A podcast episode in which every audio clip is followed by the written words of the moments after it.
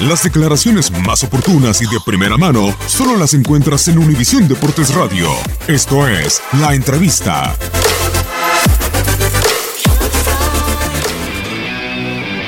Es un tema que tiene un avance importante.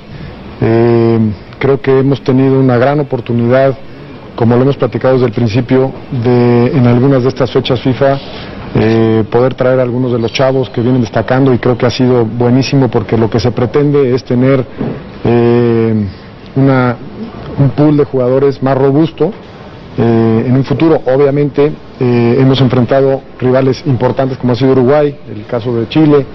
Mira, eh, es un tema que hemos platicado internamente, sí, sí creo que él tuvo, él estaba saliendo de un, de un virus que lo alejó cinco o seis semanas, está retomando y esas son cosas que, que se toman en consideración para tener la lista final.